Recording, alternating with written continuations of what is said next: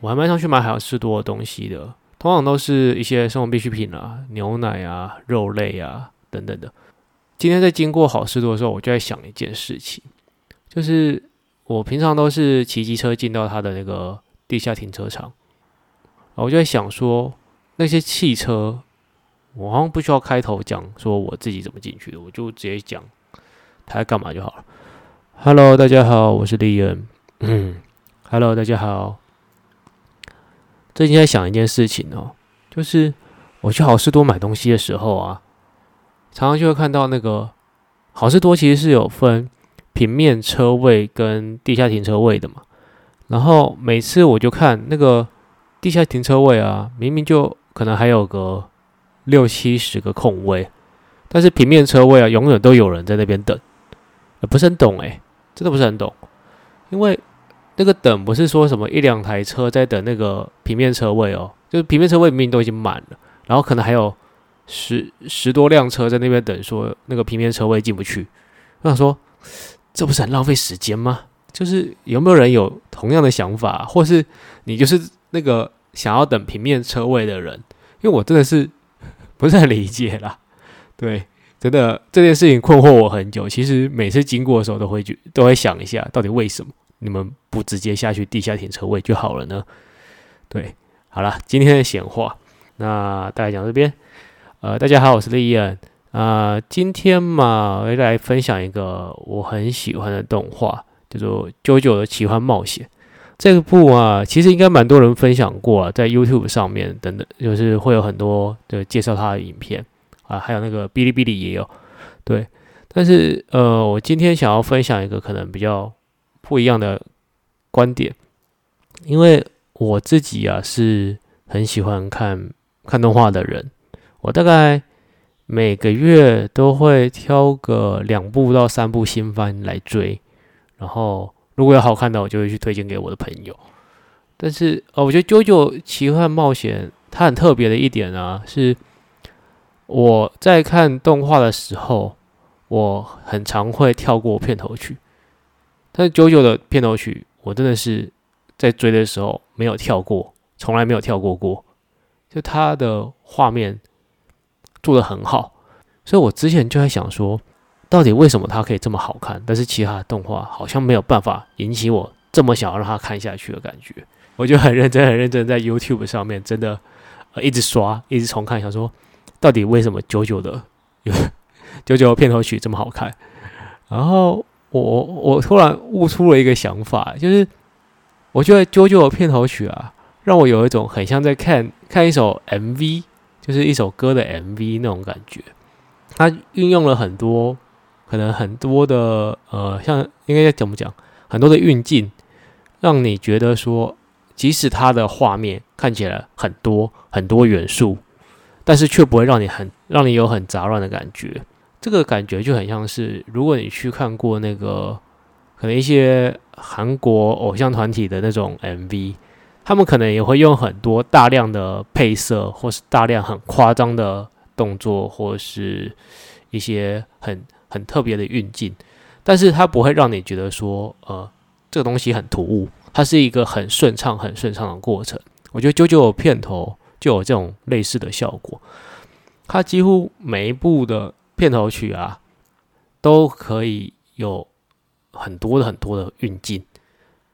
而且会让你觉得它的画面非常的立体，是一个它，因为它并不是一个什么三 D 的作画嘛，它就只是二 D 平面的那种手绘的手绘的图，然后会让你觉得说，哎，这个画面非常的丰富，非常的有立体感，而且。它有非常非常大量的转场，很好像让你有一点点那种类似像一镜到底的感觉，看起来非常的顺畅，然后也非常的爽。我真的就会时不时的来重看一下这些片头曲。当然还有很多点呢，像是它的它的风格其实非常的多变。多变的点是，像它第一部的片头曲，九九其实有很多部了。它从它现在漫画已经到一到八部。那动画现在是做到第五部，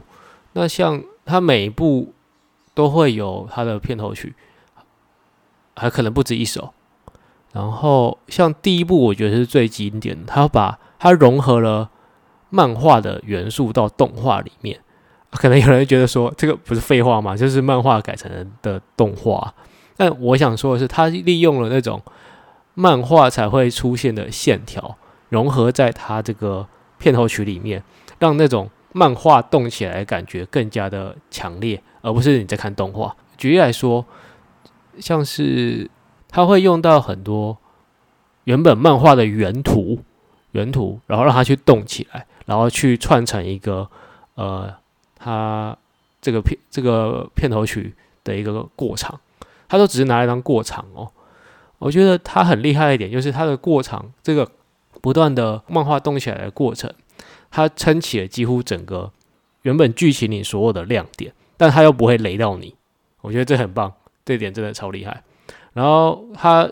还有一点就是，他每一部风格都不一样嘛，所以他在第二部的时候又用了很多呃不同的色彩，就是原本漫画里或动画里都不会出现的色彩啊。我觉得这也是蛮特别一点啊，这也是九九很有特色的一点，就是他会运用大量的跳脱原本角色的颜色。或者原本背景的颜色，然后去营造一个不同的氛围。这个我真的应该是没有在其他作品的片头曲里面看过。我觉得他很很厉害，也成功达到了他画面的那个丰富度。那我觉得再来就是他制作组很用心的一点，就是他其实藏了很多剧情的彩蛋在里面。那这个彩蛋呢，通常啊，在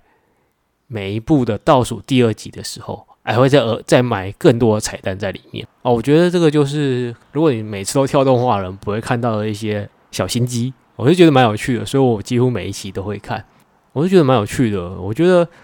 因为我之前也在想说，是不是因为我真的是很脑粉，所以才会特别喜欢看，所以我就去看了一些我自己也很喜欢的其他动画，像是猎人或是晋级的巨人，他能片头曲，对。那像猎人，可能就我就觉得他的片头曲就真的是蛮蛮蛮一般的，蛮常见的运镜，可能是呃，譬如说大家一起往前跑啊，或是轮流跑，一起跑，或者一起发个招式，突然回头的那种东西，或是呃，所有出所有角色出来串个场的那种，我觉得就蛮一般的。猎人的片头都还蛮一般的。我是说作画的部分啦，音乐的部分，我是觉得都还蛮好听的。那像进击的巨人也是。我觉得《进阶巨人》它其实片头也是蛮有特色的，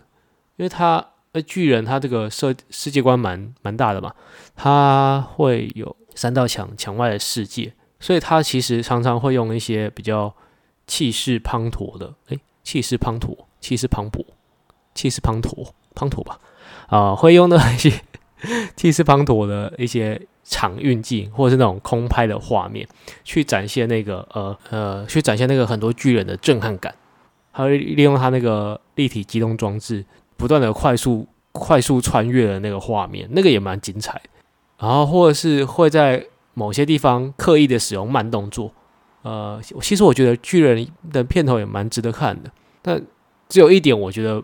巨人片头让我觉得很奇怪。应该是第二部还是第三部出现了那个野兽巨人，反正就是某一只巨人啊，长得身上很多毛。然后他的片头曲里面，除了那只巨人以外呢，还出现了呃，除了野兽巨人以外呢，还出现了很多巨大的生物，像是什么暴龙啊，各种远古生物之类的，然后一起往前冲。我想说我靠，所以不只是只有变成巨人而已吗？还可以变成其他的巨大生物吗？我想说哇。这个的是不知道怎么打，人类不知道怎么打，没救了。然后来看到剧情，一路看到那一部结束之后，我想说，干暴龙嘞，没有暴龙，有种被片头曲骗了的感觉，不是很爽。对，所以巨人的片头曲从此之后就让我觉得有点扣分，心里的那个喜欢程度就有点稍稍降低。当然，我觉得很多片头曲也都是很好听的了。呃，我自己也常常就是呃，最近可能听了一些比较喜欢片头曲、片尾曲之后，呃，就有事没事就会 YouTube 点开来听这样子。我觉得动画音乐很多都很蛮有趣的，蛮值得推荐的啦。那今天一点点小小的分享，我觉得当然片头曲不是一个作品好看最重要的因素了。譬如说，我之前看过一个片头曲，真的超惨烈的，叫做《重启笑良田》这一部，其实。我觉得它的剧情非常的精彩，非常精彩。但是它的片头曲呢，基本上就是基本上就很像是在看投影片一样，就是画好一张图，开始左拉右拉 上拉远拉近拉等等的，啊，就是它的片头曲非常的无趣，对，但是它的剧情其实非常有趣，所以呃，对我来说啦，看一看一个作品的片头曲，不太像是说去评断一个作品的好或是不好，但是它是一个呃。很像在欣赏 MV 的一个过程，呃，蛮有趣的，呃，蛮值也蛮值得推推荐，大家可以看一看，就是哪个制作组他去做出来的这个成品。今天大家就讲到这边，如果你有喜欢的作品，也欢迎跟我说啊，我是丽安，下次见喽，拜拜。